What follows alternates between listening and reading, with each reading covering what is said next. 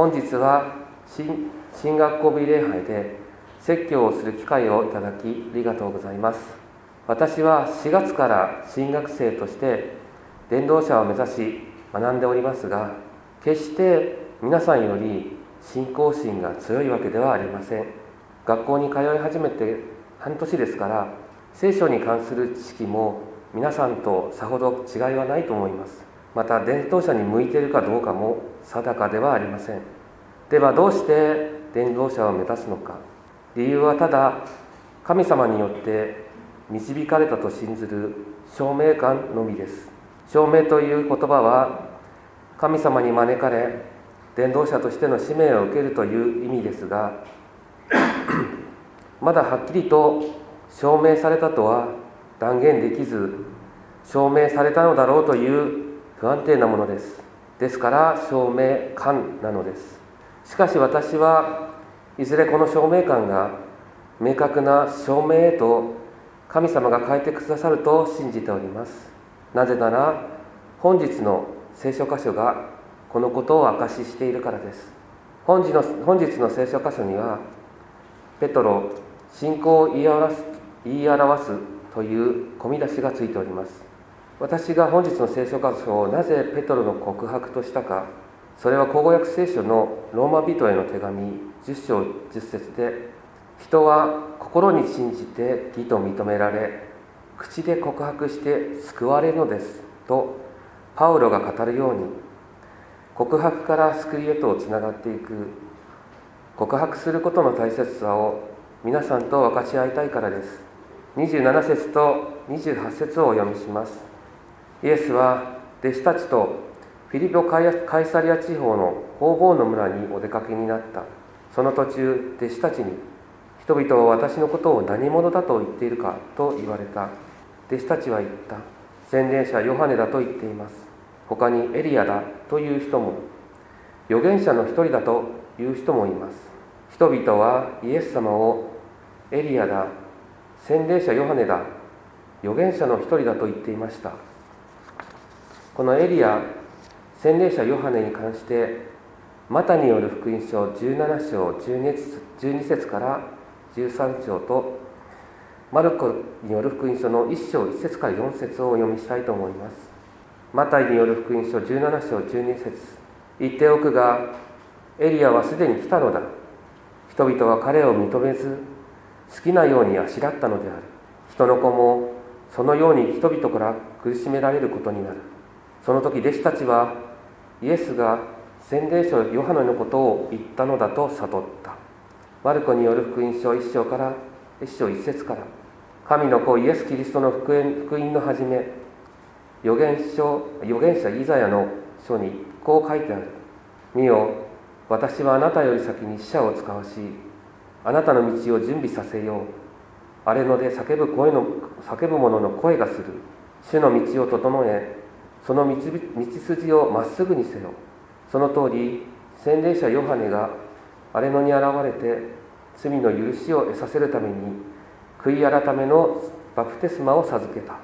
述べ伝えた。人々はイエス様の奇跡を見たり聞いたりしてもいまだ預言者の時代旧約聖書の時代にとどまっておりました。預言者に勝るイエス様が来ても福音が語られてもその誠の意味を理解する者はいませんでした。そして次にイエス様は弟子たちに尋ね尋ねます。29節。そこでイエスがイエスがお尋ねになった。それではあなた方は私を何者だというのか。ペテロが答えた。あなたはメシアです。イエス様に従っていた弟子たちはここで初めてイエス様をメシアですと告白するのです。神の国の到来を弟子たちは受け入れたのです。しかしペトロの告白の後イエス様は自分のことを誰にも話さないようにと弟子たちを戒められました。なぜイエス様をメシアだと他の人々に話さないようにしたのか。それはまだイエス様の十字架の死と復活の前だっただったということもありますが弟子たちが考えるメシアのイメージが間違っていたからでしょう。イエス様の私を何者だとかだというのかという質問はフィリポ・カイサリア地方でなされました。ヨーロッパの皇帝を意味するカエサルにちなんだカイサリアという都市を中心とした地域です。ローマの影響が色濃く出ておりローマ式の神殿が建てられユダヤ人が意味嫌う偶像の神が祀られていました。そのような地域でイエス様はお尋ねになったのです。弟子たちはなおさらイエス様がユダヤの地をローマローマから解放してくださるメシアだと強く思ったことでしょう。後にイエス様がローマの管理下のもと十字架刑により死に弟子たちの間違っていたメシア像が打ち砕かれ天の国誠のメシアへと彼らの心が改められるようにあえてその地域でお尋ねになったのかもしれません。しかし弟子たちが考えるメシアのイメージが間違っていたとしてもイエス様はイエス様に従う者の信じる心に応えその告白を祝してくださるのです。同じ場面が書いてあるマタイによる福音書16章17節をお読みします。ペテロの告白の後にイエス様がおっしゃった言葉です。するとイエスイエスはお答えになった。シモン・バルヨナあなたは幸いだ。あなたにこのことを表したのは人間ではなく私の天の父なのだ。私も言っておく。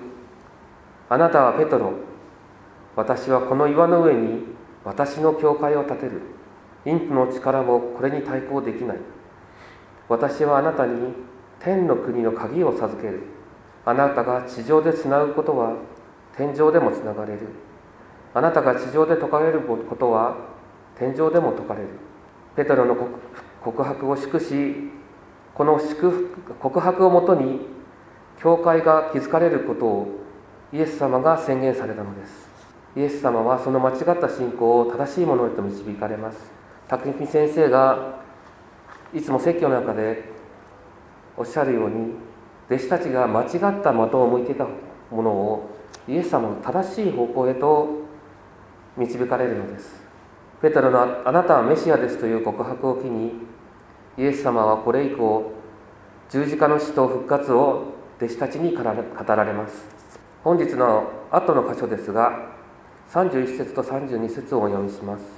それからイエスは人の子は必ず多くの苦しみを受け長老祭司長立法学者たちから 敗訴されて殺され3日目の後に復活することになっていると弟子たちに教え始められた。するとペテロはイエスイエスを脇へお連れして諌め始めた。イエス様は弟子たちが十字架の死と復活を心を心に留めておくように強調されました。しかしペテロは殺される。死という言葉につまずき復活するという言葉を受け入れることができませんでした。イエス様をメシアと告白したはずなのに死という言葉にとらわれてしまったのです。イエス様が私私たちの信仰を正しい方向へと導かれる時それは時に試練となりつまずきとなり私たちの間違った信仰を砕かれるのです。しかしまたイエス様はそのつまずきから私たちを救い出してくださいます。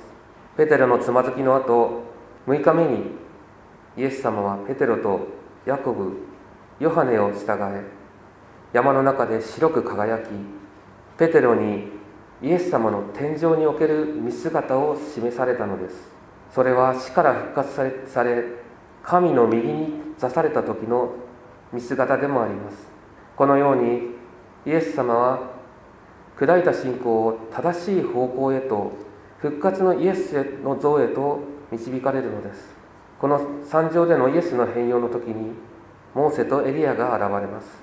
モーセは立法の神様から 立法を神様から授かったものでありエリアは預言者として預言者の代表たる働きをされたものです。そこに神様の臨在を示す雲が現れ彼らを覆い雲の中から声がしました。これは私の愛する子。これに聞け。このことは立法と予言の書である旧約聖書の時代からイエス様による神の国の到来を示すものです。イエス様に従うことを天の神様が命じたのです。聖書ではペテロの告白だけでなくヤコブとヨハネの間違った告白も正しいことに導かれていることが書かれています。10章36節イエス様が何をしてほしいのかと言われると2人は言った。栄光をお受けになる時私どもの一人をあなたの右にもう一人を左に座らせてください。このヤコブとヨハネの願いは権力を欲するものでしたがある意味でイエス様に従うことを願う告白でもあります。その場でイエス様は彼らの願いを受け入れませんでしたがしかし彼らの願いはイエス様が復活し天に昇られこの世に教会ができた時ヤコブとヨハネは教会の中心中心として働くものとされました。願いは正しいものに変えられそして叶えられたのでした。神様は従う者に救いを与えてくださいます。皆さんもご存知のご存知のノアの箱舟のノア。このノアも聖書には正しいもの信仰に熱いものとは書いておりません。創世記6章9章でこれはノアの物語である。その世代の中でノアは神に従う無垢な人であった。ノアノアは神と共に歩んだ。神様が神様はノアが従うものであったからこそ救われたのです。今私たちはメシアまたあなたはメシアですという信仰によって礼拝に集っています。たとえ私たちの信仰が未熟なものであってもイエス様に従うイエス様を受け入れ告白するものを家族としてくださいます。そして私たちの心の賭けを満たすために働いてくださるのです。しかしその働きは時に試練であったりもします。その試練は困難の中だけでなく幸せに満ちた満たされた時にもさらには死を求める学びの時にも起こるのです。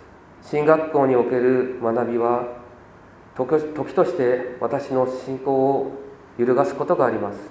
その時私を支えてくださるのは越谷越谷教会の皆さんの祈りその祈りに込められた愛です。私は伝道者を目指すと告白したことで皆さんからたくさんの愛と励ましの祈りをいただいています。それが私の賭けを埋め支えてくださっているのです。それは皆さんを通して行われる神様の働きです。